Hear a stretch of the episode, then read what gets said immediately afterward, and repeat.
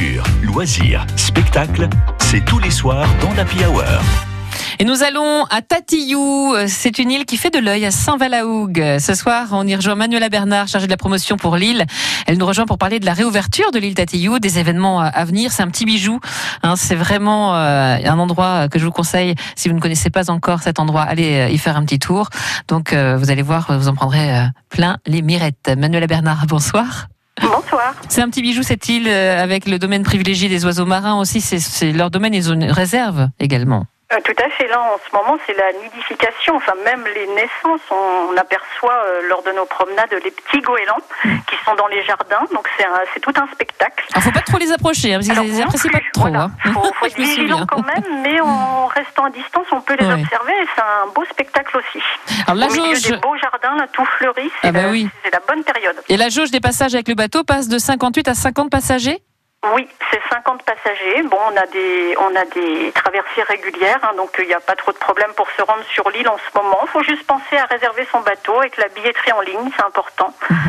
Et puis, euh, hormis la tour Vauban qui reste euh, inaccessible jusqu'au 30 juin, les jardins, musées sont ouverts au public depuis euh, la mi-mai. Ça se passe comment avec la distance de sécurité adaptée, j'imagine, à l'intérieur des différents musées? Alors il n'y a pas trop de soucis parce qu'on a quand même des espaces assez grands, donc on limite le nombre de personnes, on respecte euh, évidemment les consignes euh, qui vont évoluer d'ailleurs à partir de, demain.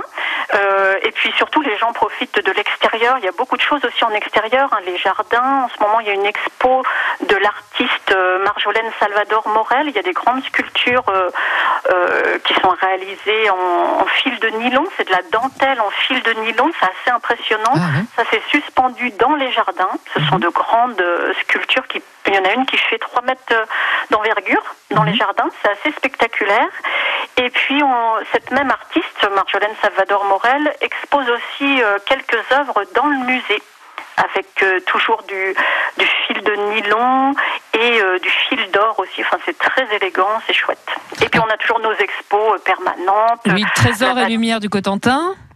Aussi, alors ça c'est aussi en extérieur, mhm. euh, l'exposition d'Arnaud Guérin, euh, ce sont des photos qui sont accrochées sur les murs du Lazaret. Elles viennent d'être installées, là c'est très joli, ça met euh, en lumière les patrimoines naturels de, du Cotentin, de la BDV à la Hague, en passant par le Val de Serre. Alors lui, il est géologue, naturaliste, photographe, et Arnaud Guérin, il a plus d'une corde à son arc. Hein. Oui, tout à fait. Oui, oui, et ça, ça se voit. On voit qu'il a l'œil naturaliste là sur les photos. Euh, mais sur, sur les panneaux de Tatillon, on voit les phoques de la BDV, mmh. euh, les petits limicoles, les oiseaux euh, du, du Cotentin. C'est chouette. Et puis il y a aussi une expo dans la chapelle de Tatillou pas encore. Pas encore. Pas encore. Ça, ce sera pour le ce sera à venir pour juillet. toujours, toujours un petit peu dans la même idée. À Tatillon, on aime bien euh, mêler euh, euh, l'art et l'environnement. En fait, mm.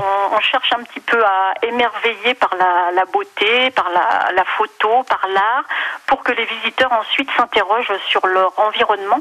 Et ça, au mois de juillet, ce sera le projet Forest Art Project qui met en lumière la, la forêt, les, les arbres et hmm. leur utilité dans la, dans la biodiversité. Et puis alors ce qui est bien aussi, ce sont les, ateliers hein, du musée destinés aux enfants, aux familles également, prochainement, les 19-20 juin. Euh, il faut s'inscrire euh, bah, assez rapidement, j'imagine. Oui, alors ça c'est dans le cadre des journées de l'archéologie et tout le monde peut en profiter de toute façon aussi parce qu'on a un tarif réduit qui est mm. très intéressant. Pour les trois jours, là on paye 6 euh, euros au lieu de 11,50 euros mm. pour euh, passer la journée sur l'île.